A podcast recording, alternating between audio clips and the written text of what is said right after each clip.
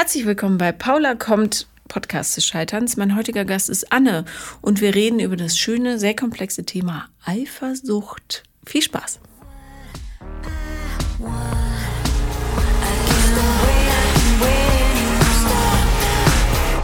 Herzlich willkommen, Anne.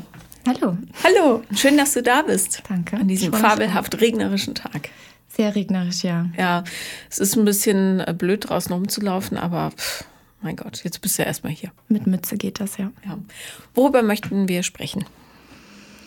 Ich glaube, es ist ein ganz weitläufiges Thema. Also allgemein Männer und ähm, mein, ähm, mein Problem mit Eifersucht, beziehungsweise F- Verlustangst, das habe ich insofern schon reflektiert. Und das habe ich nicht erst seit gestern, sondern so seit sieben oder acht Jahren hat das angefangen.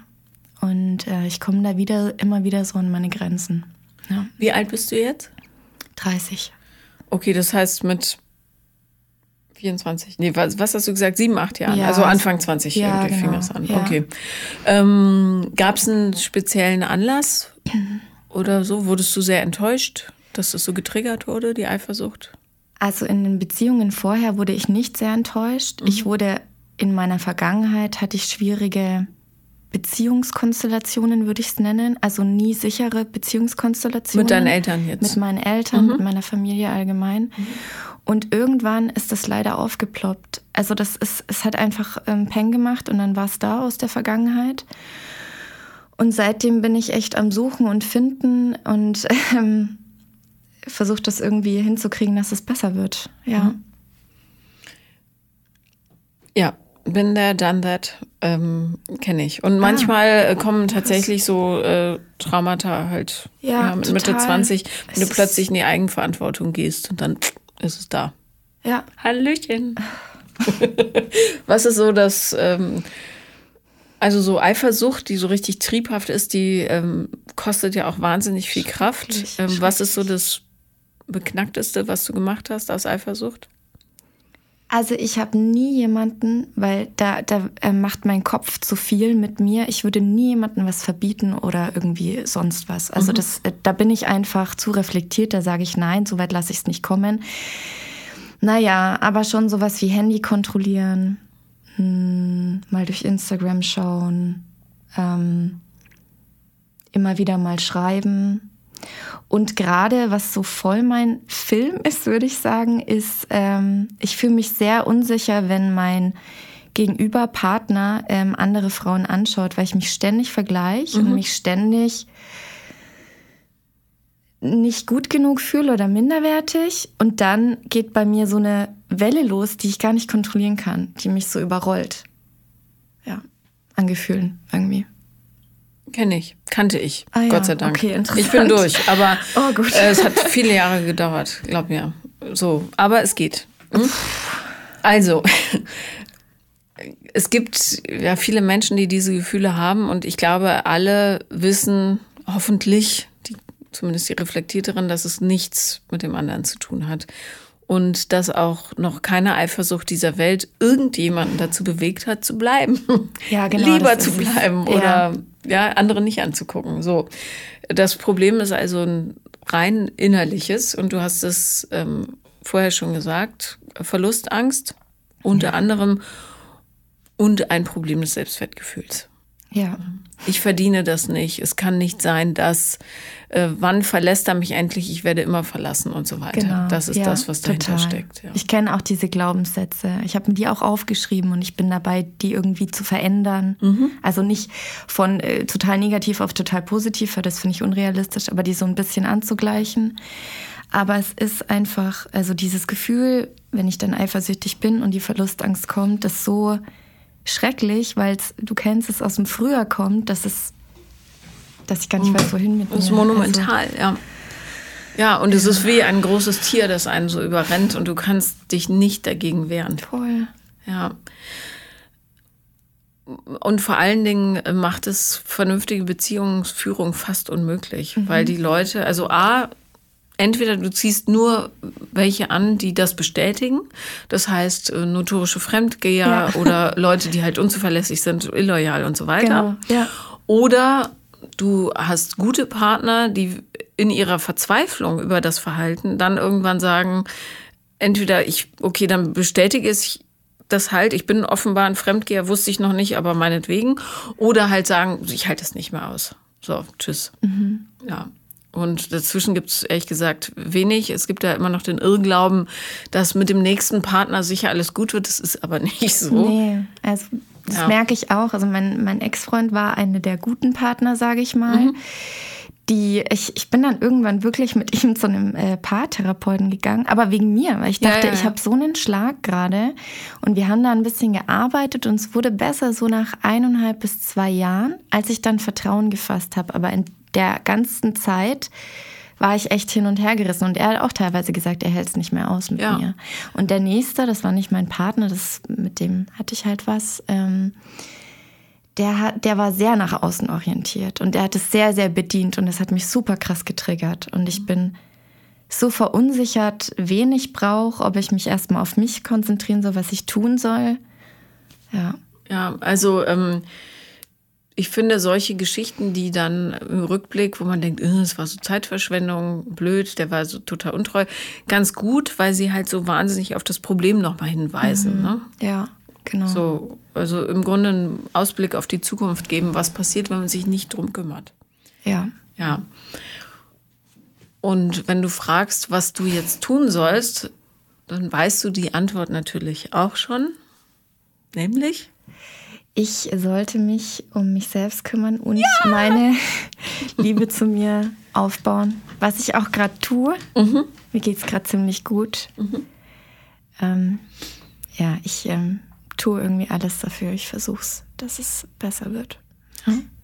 Ich bin ein verlassenes Kind. Also ich bin ähm, häufig verlassen worden oder wurde in Lebenssituationen versetzt, wo ich mich nicht wehren konnte. Ja, ich auch. Genau. Ähm, wollte dich gleich fragen, was das ist. Und damit muss man halt arbeiten. Was ist bei dir passiert? Also ich bin bei meiner Mama aufgewachsen, bis ich elf war. Also meine, meine Mama ist, ähm, kommt aus der DDR. Mein Papa ist vom Mauerbau, der ist schon ziemlich alt, 80, mhm. in Westen. Und die haben sich am Plattensee kennengelernt. Mhm. Und durch die Heirat durfte meine Mama ausreisen. Die hat einen Ausreiseantrag gestellt. Und dann war sie im Westen und dann haben sie mich bekommen. Und das heißt, es war keine Liebesheirat, sondern eher eine Zweckgemeinschaft. Doch, aber ich bin mir nicht sicher, ob meine Mutter, also sie hat schon den, in Anführungszeichen, Bessie gesehen, der das große Geld hatte, glaube ich. Mhm. Also da bin ich mir ziemlich sicher, dass das mit reingespielt hat. Mhm. Ja. Und dann äh, hat sie mich eben gekriegt und ähm, dann ist sie ausgezogen ziemlich schnell von ihm. Also von heute auf morgen hat die Flucht ergriffen, habe ich dann äh, in der Nacht irgendwie, ich habe hab ich dann erfahren im Nachhinein, wusste ich ja nicht mehr. Da war ich, glaube ich, drei oder vier. Und hat dich gepackt und ist weg. Genau, ja. Ohne und, dass du deinen Papa. Ja. Mhm. Ja. Und ähm, dann bin ich bei. Entschuldige ganz kurz, mhm. weißt du warum? Also hat sie dir das mal gesagt? Also gab es Gewalt oder? Ja, also sie hat gesagt, es gab Gewalt und er hat, hätte ein Trinkproblem. Mhm. Ja, genau. Und dann ist sie mit mir weg, war noch in derselben Stadt, aber hat woanders gewohnt. Was dann alles war, weiß ich nicht. Auf jeden Fall war ich bei ihr, habe bei ihr gewohnt, bis ich zehn oder elf war.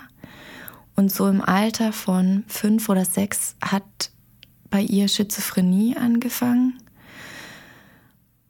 Und ich wurde dann, ach, ich kann mich immer so schlecht erinnern, Moment.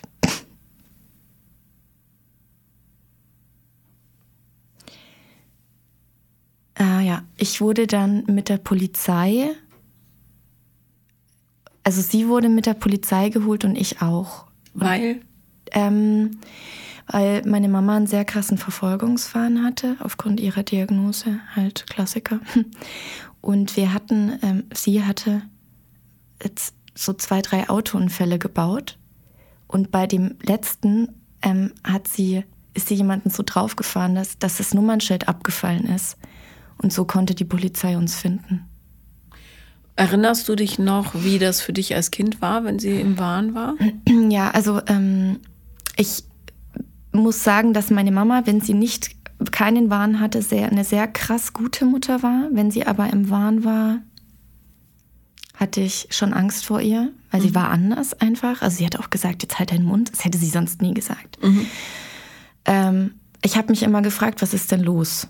Und sie hat mir auch, also sie hat mir, ja, sie hat mir erzählt, irgendwann hat sie, sie mich so mit eingebaut in die Warnstrukturen, dass meine Freunde böse sind, die Nachbarn. Also ich hatte irgendwann, ich weiß es aber nicht mehr, aber ich weiß, dass es existiert hat, fast keinen Kontakt mehr zur Außenwelt, weil sie halt so solche Filme hat, dass das alles böse ist. Das heißt, du hattest dann auch Angst? Ja. Oder warst zumindest unsicher? Ja, genau. Es, also ja. ich habe ihr geglaubt auf jeden Fall. Mhm. Ich habe plötzlich nicht mehr mit meiner besten Freundin geredet, weil ich mir dachte, nö, du bist ja böse. So, genau. Werbung. Sie wollen sich mehr bewegen und gesünder leben, aber auch häufiger entspannen? Die App TK Coach unterstützt Sie dabei. Mit kurzen Übungen für die bewegte Pause oder den 8-Minuten-Workouts mit Olympiasieger Fabian Hambüchen. Finden Sie Ihre innere Mitte dank einer Runde Anti-Stress-Yoga oder mit vielen kurzen Atem- und Entspannungsübungen. Das alles und noch viel mehr in der App TK Coach. Jetzt einen Monat lang testen. Für TK-Versicherte kostenlos. Werbung Ende. Hast du ihr das mal erklärt, der besten Freundin? Nee, ich bin, ich wurde ja dann weg, ich wurde weggezogen. Okay. Ja, hm. ich konnte niemandem mehr was erklären. Ähm, okay, also die Polizei kam und was ist mit dir passiert? Deine Mutter ist wahrscheinlich in die Psychiatrie, nehme ich an. Ja. Mhm. Und du? Hm. Das weiß ich auch nicht mehr. Krass. Also, ähm, ich weiß, dass ich zu meinem, also meine, meine Großeltern sind auch getrennt. Zu meinem Opa mütterlicherseits bin ich, glaube ich, dann gezogen für ein paar Wochen und weiß noch, da habe ich mich letztens erst wieder dran erinnert, das hat so Klick gemacht. Ich wollte wochenlang, monatelang nicht mehr Auto fahren. Jetzt dachte ich mir so, naja, ist ja logisch. Ich hatte ja irgendwie drei Autounfälle davor. Also, ich fahre mittlerweile sehr gut Auto, aber genau. Und dann, dann weiß ich es nicht mehr, ob ich wieder zu ihr zurückkam oder nicht. Auf jeden Fall bin ich dann zu meiner Oma mütterlicherseits gezogen. Und die wollte dann das Sorgerecht, weil dann klar war, dass meine Mutter es nicht mehr kriegt. Irgendwie so. Und dann hat sich mein Papa eingeschalten, den ich fast nie gesehen habe, weil wir haben einen Altersunterschied von 50 Jahren. Mhm. Und es ist jetzt auch nicht so, dass wir so miteinander sind. Also der konnte auch nicht mit mir irgendwie so vom Alter her. Und dann haben sich meine Oma und mein Papa gestritten ums Sorgerecht, bin dann da auch zur Schule gegangen. Und dann musste ich ähm, zu meinem Papa ziehen. Ja, mit elf oder so war das genau. Hat dir irgendjemand erklärt, was mit deiner Mutter ist? Nein. Meine Oma hat auch, ich glaube, bis vor vier oder fünf Jahren äh, musste ich ihr erklären, dass die Mama schizophren ist. Und also, die hat das innerlich nicht glauben können und immer vor sich selber verneint, weil sie das nicht wahrhaben wollte. Will. Hm.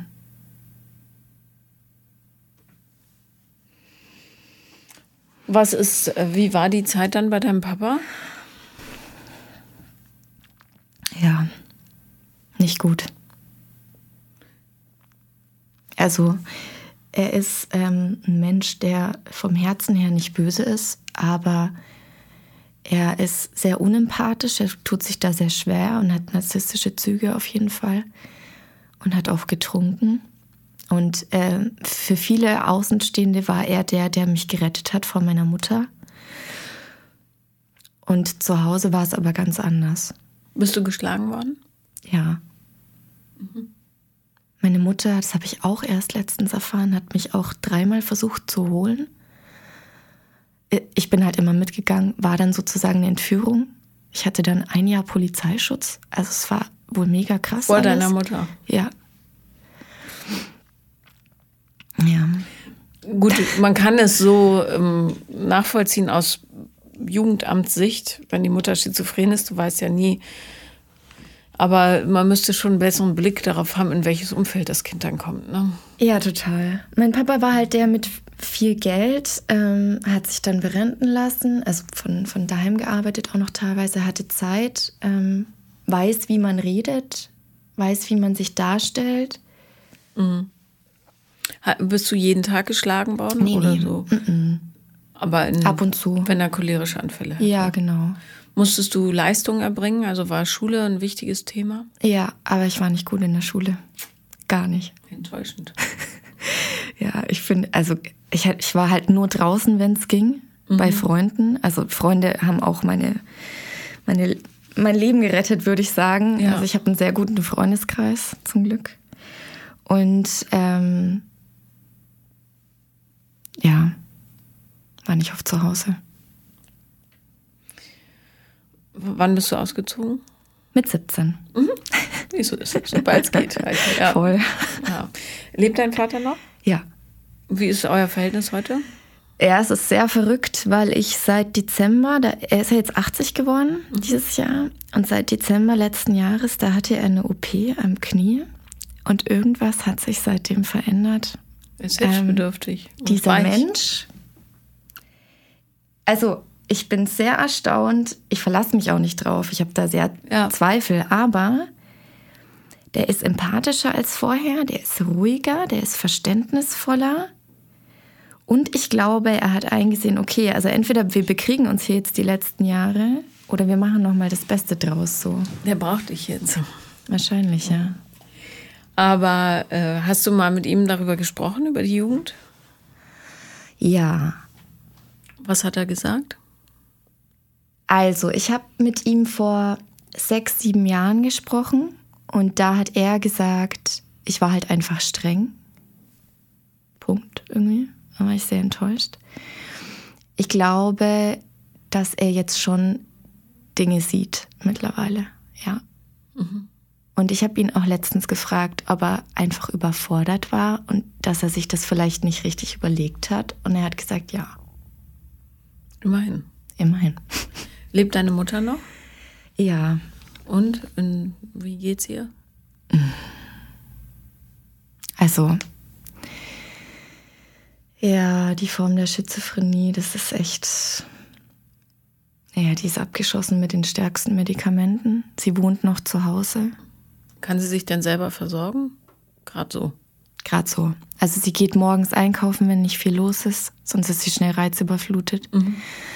Wenn ich bei ihr bin, das ist nur einmal im Jahr, so für 10 bis 20 Minuten, weil länger hält sie nicht aus. Nein, länger hältst du vielleicht auch nicht aus, oder? Ja, früher habe ich das alles gemacht. Das war verrückt. Ich habe, ähm, bis ich 22 oder so war, jeden Tag mit ihr telefoniert und habe mir ihre Warngeschichten angehört und habe teilweise die Polizei gerufen und dass sie in die Klinik soll. Und ja, Ja, Schizophrenie ist eklig. Voll. Vor allem, was sie aus den Menschen macht, Ja. wenn die Medikamente nehmen und einfach nur, man hat das Gefühl, so eine leere Hülle guckt einen an. Das ist so abgefahren. Kriege ich immer gar nicht zusammen mit der Vorstellung, dass es meine Mutter ist. Mhm. Ist schwer, ja. Ja. Okay, aber ähm, kurz zusammengefasst, kein Wunder, dass du eifersüchtig bist und Verlustängste hast. also, Ja, aber ich will Ja. das nicht. ja, aber du musst es ja auch nicht ewig haben. Bloß, ähm, man muss halt aufarbeiten, das hilft nichts. Und ich finde, oder für mich hat es am besten funktioniert tatsächlich in Beziehung. Ähm, mit therapeutischer Begleitung, weil ich dann äh, immer ihr, also meiner Therapeutin, Beispiele genannt habe, wo es wieder passiert ist, was es getriggert hat. Und ähm, sie dann natürlich so einen Reality-Check mit mir gemacht hat. Ja, das ist völlig absurd. Ähm, äh, teilweise, ja, das kann niemand verstehen, der dieses Bei Gefühl nicht hat, aber es ist so schräg, dann äh, jemand kommt 20 Minuten zu spät und du malst dir aus, dass er mindestens mit 20 Blondinen auf die Bahamas ausgewandert ist. Also jetzt übertrieben, aber so, Ja, da doch. passieren Geschichten im Kopf, die absurd sind und du kannst sie nicht stoppen. Es ist wie eine Lawine, die Ja. über dich rüberrollt. Ja. Und dann stehst du unten, musst es kurz ausagieren und dann denkst du, wow, was ist denn da passiert? Voll. Ja.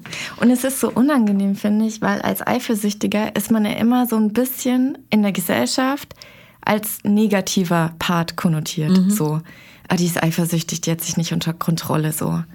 Und mir ist das ja selber unangenehm. Also ich will das ja gar nicht. Ja. Aber es ist halt einfach da. Ja. Und ich frage mich, okay, wenn ich dieses Problem habe und ich gehe da in meiner nächsten Beziehung mit therapeutischer Arbeit dran, ich frage mich, wie findet man jemanden, der das mitmacht? Gerade am Anfang. Also, Ja, man, äh, also im Rückblick gesehen findet man ja immer die passenden Leute, die gerade zum eigenen Entwicklungsstadium passen. Darum würde ich mich so als ungeheilte Version deiner selbst auch noch nicht darauf äh, einschießen, jetzt den Typen für immer zu treffen. Das wird schwierig, weil du einfach dich noch ganz oft verändern wirst, bis das weg ist. So. Keine Panik, du bist ja 30, ne? Ähm, aber ich habe dann irgendwann angefangen, das auszusprechen. Jedes Mal, wenn ich dieses Gefühl hatte, habe ich gesagt, ich bin jetzt eifersüchtig, weil und das und das stelle ich mir vor.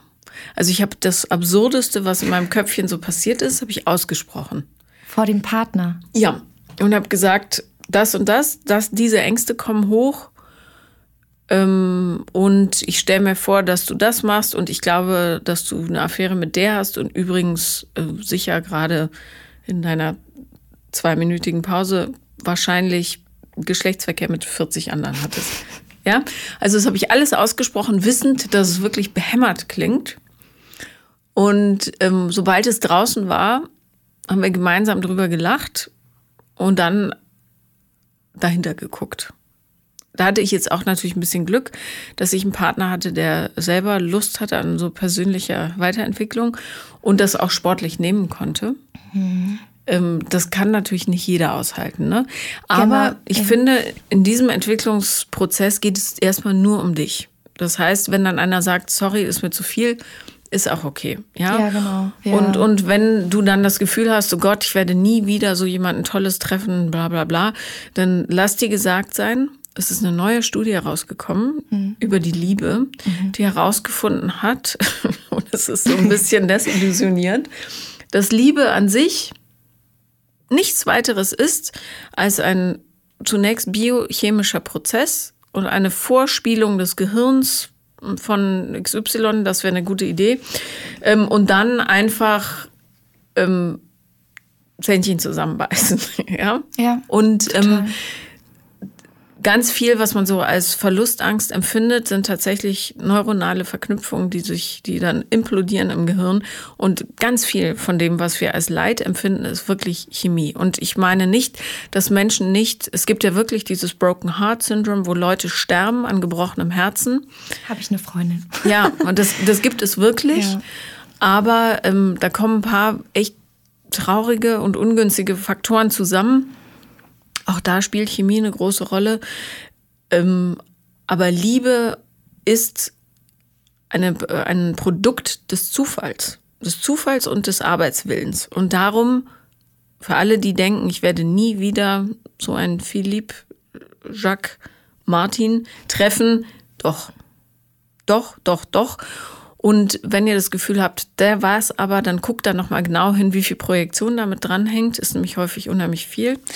Ähm, dass das dann mehr mit einem selber zu tun hat, als mit der Person wirklich selbst. Und darum bei allem, was jetzt nötig ist für alle, die zuhören, keine Panik. Halte das mit Douglas Adams, keine Panik. Das ist das Aller, Allerwichtigste. Sondern wissend, die Leute, die ähm, wegfallen, sind nicht für den nächsten Entwicklungsschritt geeignet. Ganz einfach. Und es stimmt, das ist die absolute Wahrheit. Und im Rückblick versteht man das immer. Es ist wirklich so. Ich bin ja schon ein paar Jahre Ja. voraus. Ja, ja. Also, ja. so, genau. Ich, ich finde es immer ein bisschen schwierig. Ähm, also ich finde es mittlerweile ehrlich gesagt schwierig, mich auf jemanden einzulassen, überhaupt jemanden zu daten, weil ich dieses, diese Thematik habe und Schuldgefühle habe. ich weiß, das ist nicht mein, meine Baustelle, aber ich habe Schuldgefühle, dass ich demjenigen zu viel zumute, dass ich zu viel bin, das ist eh immer so mein Ding, dass ich zu viel mitbringe. Und ähm, ja. Ja. Ähm, du bist aber du. Du bist, du kannst niemals zu viel sein. Also mhm. du kannst vielleicht zu viel für diese Person sein, mhm. aber für die richtige Person bist du nicht zu viel, sondern genau richtig. Mhm. Und darum ist das ein schmerzhafter, aber relativ einfacher Selektionsprozess. Wenn jemand sagt, puh, ist mir zu viel, dann war es nicht der Richtige. Ist wirklich so. Ja, ja. Nee, dann, dann matcht es auch nicht. Wenn ich jemanden zu anstrengend bin, dann ähm, ja. Ja, und du kannst, und ich, also ich bin fest davon überzeugt, wenn jemand einem Menschen wie dir zuhört und diese Geschichte kennt, ja, die ich übrigens nicht zu spät erzählen würde, diese Kindheitssache. Ja. Ja, versteck dich nicht ähm, dann muss automatisch Mitgefühl einsetzen. Anders kann es gar nicht sein. Also wenn, wenn der Mensch nicht merkt, Anne ist bewundernswert, dass sie das alles weggesteckt hat, ja, dann ist es ganz sicher nicht der richtige Mensch. Mhm. So einfach. Und es gibt viele, viele Leute da draußen, die null Bock haben, ähm, Menschen wirklich also ein Team zu bilden mit jemandem, der vielleicht ein bisschen schwerer ist. Ja, weil der Rucksack riesig ist. Ja. Aber die sind dann nicht richtig für dich. Es gibt welche, die, die machen das gerne, weil sie wissen, A, ich bin stark genug oder B, prima, ähm, wir matchen da so gut, lass uns das gemeinsam machen. Das ist ja Beziehung, Dinge gemeinsam machen. Total. Jeder für sich und gleichzeitig so manches auch gemeinsam. Ich mag so. auch Beziehung, aber Beziehung ist halt aufgrund meiner Geschichte Verlustangst, ähm, schwierige Beziehung ist für mich sehr anstrengend. Klar, also die totale alleine, Konfrontation. Total. Ja. Also das ähm, bringt mich so in meine Themen und an meine Themen, dass es dann immer kippelt. Also ich ähm, habe da echt Schwierigkeiten, ja. Total nachvollziehbar, vor allem weil du dann in, wieder in eine Situation gerätst, wo Menschen dich bewerten oder beurteilen. Ne? Ja wie kann man so sein? Warum ist sie so eifersüchtig? Gott, die ist ja total bekloppt und neurotisch und so weiter. Äh, egal. Meiner Meinung nach hast du oder wir alle keine andere Wahl, als dich voll zu zeigen in deiner ganzen Pracht. Möchte ich, möchte ich auch. Also den Entschluss habe ich auch gefasst. Ich ähm, bin auch jemand, der damit offen umgeht, dass ich, dass ich dieses Thema habe, auch in meinem Freundeskreis. Und ich finde, man muss sich nicht schämen für die Dinge, die passiert sind, für die Geschichte und für leider die, den Rucksack, den man dann trägt, weil daran kann man ja arbeiten. Es ist halt manchmal sehr, sehr anstrengend und sehr mühsam. Also dieser Gedanke, dass man glaubt, dass man zu viel ist für jemanden, der ist mir nicht unbekannt. Und ich musste was erzählen. Ich gehe nach wie vor zu meiner Therapeutin äh, ab und zu, um mich wieder so einruckeln zu lassen und auch um eure Geschichten so ein bisschen, pff, ja. ähm, und der habe ich neulich gesagt, es ist jetzt das erste Mal in meinem Leben, dass ich ähm, so richtig, also nicht mehr diese Panik habe, weil ich keinen Partner habe. Hatte ich früher immer, ne? Panik. Oh Gott, oh Gott, ich muss, muss, muss. Und ähm, ehrlich gesagt, ich bin total muggelig mit mir. Und dann hat sie gesagt, ähm, und das hat mich total erschrocken und ich bin noch im Begriff, das zu verstehen, dann wird es jetzt Zeit für dich zu daten. Und ich so, was? Sie so, doch, ich will sehen, wie echt das ist. Und ich so, äh. und dann habe ich mich auf so einer Dating-App, die ich ja, ähm, und wie ich jetzt nach zwei Tagen dort weiß, katastrophal finde. Also ich mich überfordert das völlig. Ich mag das auch gar nicht, Dating-Apps. Aber sie hat gesagt, doch, doch, mach das mal. Gib dir mal die volle Breitseite. Ja. Und ähm, äh, nicht auf der mit T, auf der mit B bin ich. Ähm, weil ich dachte, das ich ist. bin auf beiden. Ich, ich dachte, das ist irgendwie freundlich. ja. Und also A, ich bin, ich weiß nicht, wie ihr da draußen das macht. Diese Vielzahl von Matches, die man plötzlich bekommt, nur alleine dadurch, dass man eine Frau ist. Ich bin davon völlig überfordert. Ich bin überfordert von diesem schrecklichen Selektionsprozess, wo du anhand von paar Informationen und Fotos sagen musst, der ist passend, der nicht. Ähm, und dann habe ich gemerkt, dass ich, dass das in mir wahnsinnige Ängste auslöst. Mhm. Dieses mich, und ich finde, das ist was total anderes. Es fällt mir leicht, Leute draußen kennenzulernen, aber dieses äh, im Grunde künstliche Bild, was man da hat, das mit der Realität abzuchecken. Also sprich, auf ein Date zu gehen. Ich glaube nicht, dass ich diesen Schritt schaffe. Ja, vor allem, es geht ja nur ums Aussehen. Ja, es geht ja, ums eben. Aussehen und um die Sätze. Und das hakt ja genau da rein, wo ich Angst habe. Ja. Beurteilung, Aussehen, das ist ja genau meine Thematik. Meine Mitbewohnerin meinte schon, Anne, vielleicht funktioniert für dich äh, Online-Dating einfach nicht. Es ist halt auch Corona, es ist schwierig, jemanden kennenzulernen.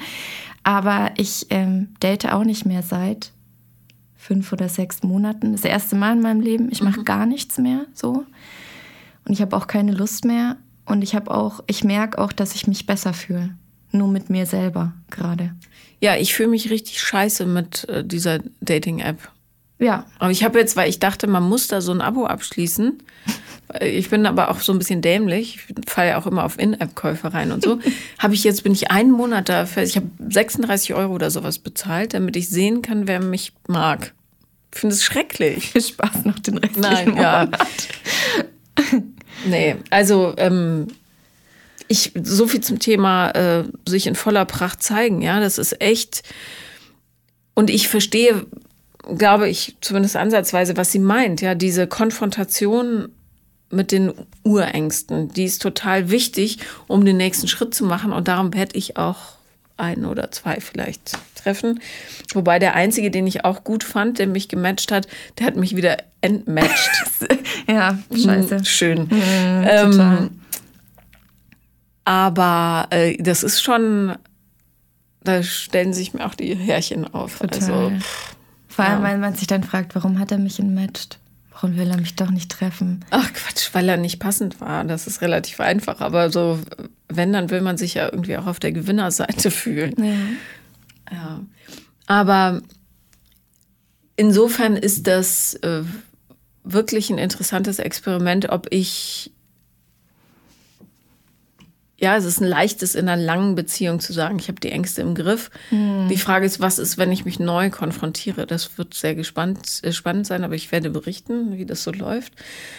Ähm, weil ich, glaube ich, auch nochmal anders bewertet werde durch so die öffentliche Person und so. Ähm, aber gleichzeitig finde ich trotzdem, und das werde ich auch so handhaben, dass ich mich schon zeige, wie ich bin. Und ich bin ein schweres Kaliber, das meine ich jetzt nicht unbedingt figürlich, sondern innerlich. Ja, ich habe eine richtig fette Geschichte, viel, viele Traumata erlebt. Ja, und ich bin allein erzie- erziehend mit zwei Kindern. Ähm, Zwei Hunden. zwei Hunden, zwei Katzen.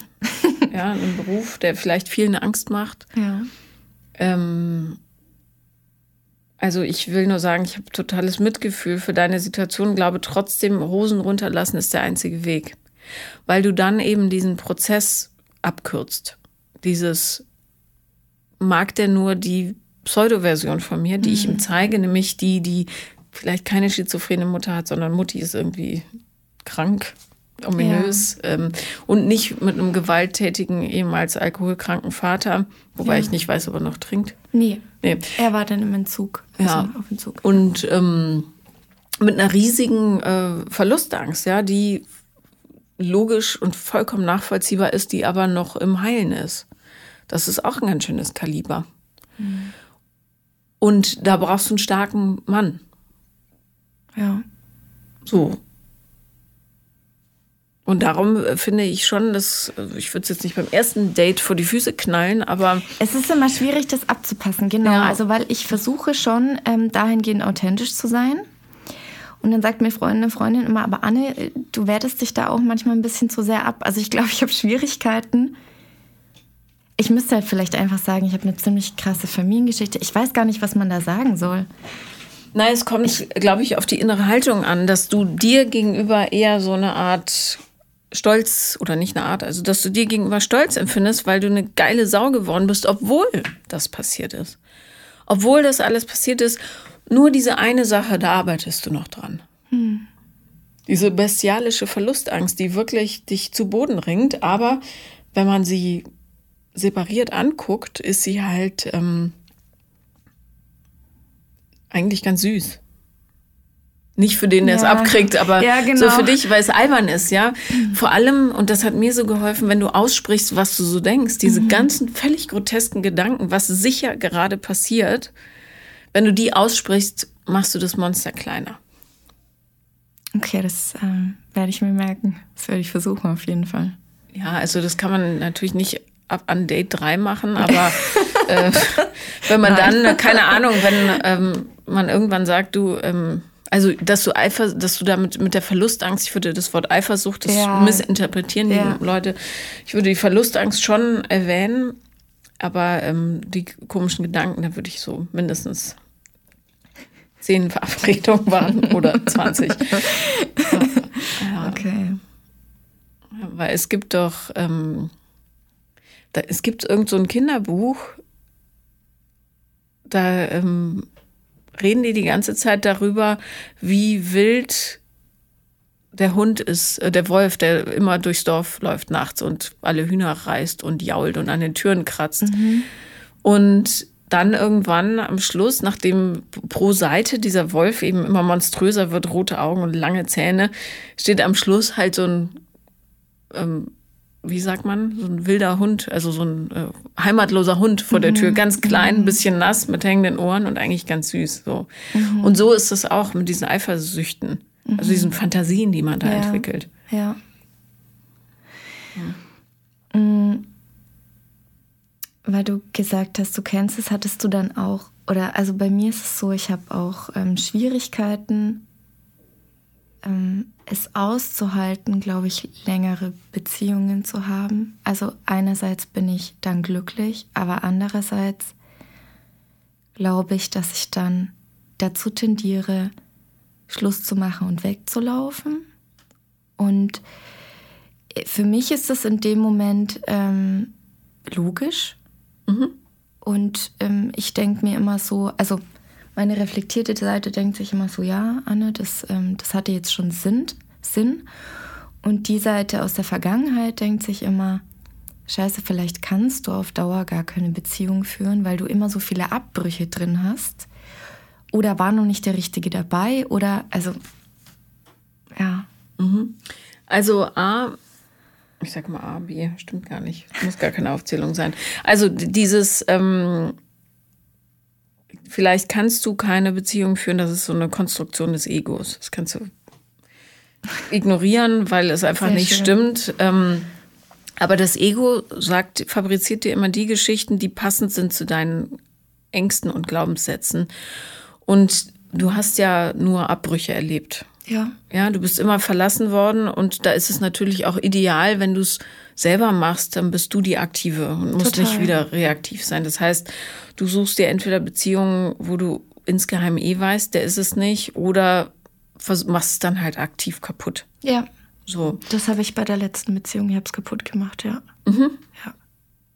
Ja, aber ich hoffe, du grämst dich deshalb nicht zu so sehr, weil das ist ein schönes Learning. Nicht, nicht mehr, nee. Ja. Also ich habe es jetzt, ich jetzt kapiert, es ist passiert und ich glaube, ich lerne draus und beim nächsten Mal würde ich es äh, nicht nochmal so machen. Und, aber ähm, siehst du, das, also das ist die Wertigkeit dieser Beziehung. Genau, also wenn ich das nicht erlebt hätte und gelernt hätte, dann ähm, wäre ich jetzt nicht da, wo ich bin.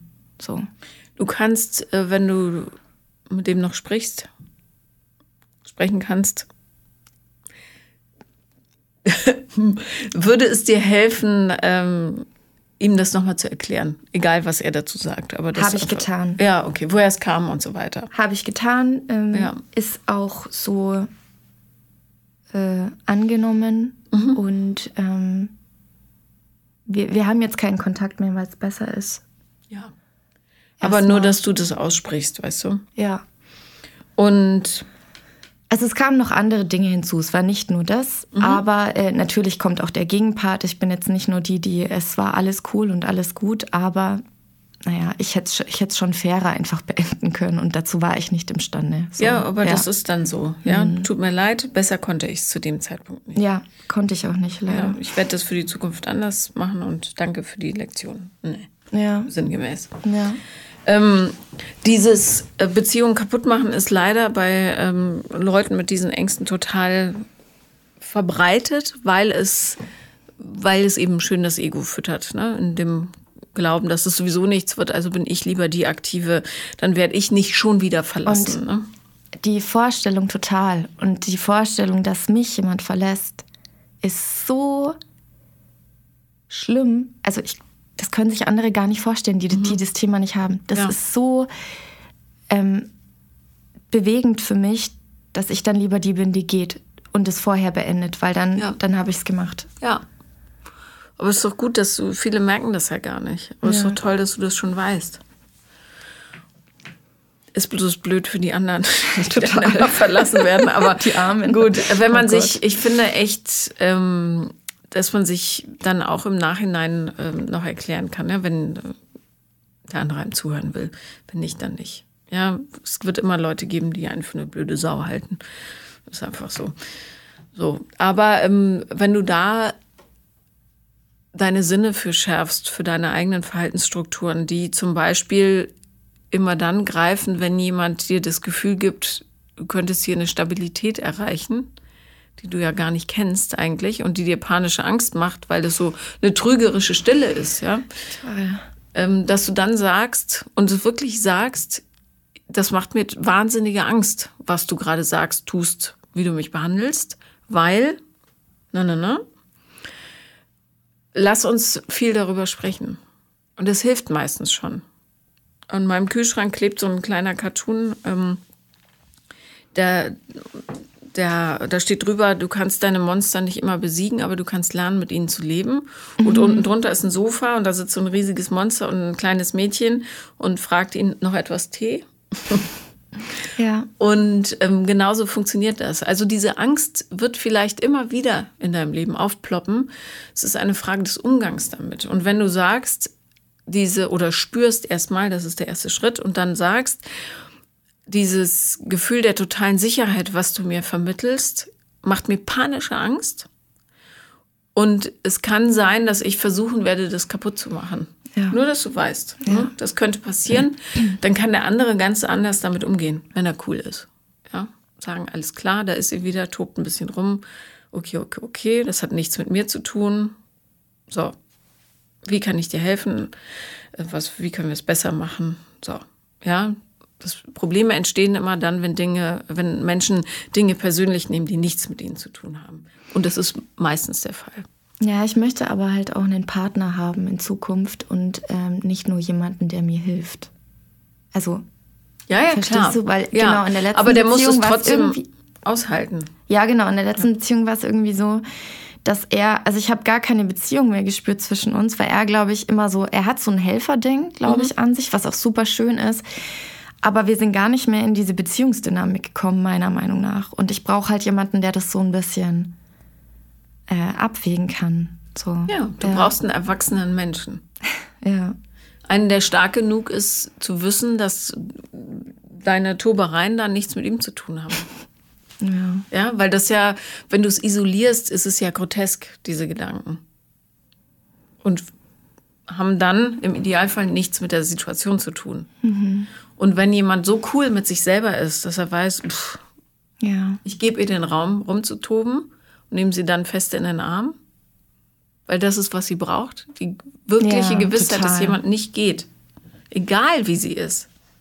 Egal wie sie sich zeigt, ich gehe nicht. Das ist das, was du brauchst. Ja, und wie viel ich da vorher ausprobiere. Ja, total. Ja, genau. Ja. Und dann werd dir einfach klar darüber, dass du es immer sabotieren wirst. Ja. Tue ich auch. Ich versuche wirklich, also in, wenn ich merke, es wird ernst, mhm. versuche ich denjenigen so krass von mir wegzustoßen und denke fünf Minuten später, was machst du hier, was machst du hier? Du magst ihn doch. Also es ist so verrückt. Ja. Mit allen Mitteln. Genau. Sobald das aber bekannt ist und der Typ wirklich, und das wird noch ein bisschen dauern, mhm. schätze ich mal ein paar Jahre, bis du ein Gefühl dafür hast, wer wirklich stabil genug ist für dich. Du brauchst sicher noch ein paar Übungsmänner zwischendrin. Oh nein. Macht ja nichts. Ähm, dann, wenn du das dann aussprichst und sagst, oha, da tobe ich wieder kurz rum, alles klar, wir äh, gucken mal kurz hin und applaudieren mir, wie ich rumtobe und versuche das kaputt zu machen. Und dann machen wir weiter. Puh, Okay, haben wir das. Dann wird es schwächer und schwächer und schwächer und schwächer, bis es irgendwann nur noch ab und zu impulshaft hochploppt und du weißt direkt, easy, ganz ruhig, da ist es wieder mein Selbstzerstörungsding, muss ich aber nicht ausagieren. Ja. Das ist der Sinn von Therapie. Dass du Dinge nicht mehr ausagieren musst, sondern damit leben kannst. Noch eine Tasse Tee? Und dazu gehört ja auch, ähm, mich anzunehmen, wie ich bin. Genau, du bist halt Mit so. allem. Mit allem. Mit allem. Und du bist nicht zu viel und es ist auch nicht zu finster. Es ist einfach so. Ja. Und jemand wird genau das lieben. Hunderttausendprozentig. Wichtig wäre, dass du die Erste bist. Das versuche ich gerade. Mhm. Da bin ich gerade dran.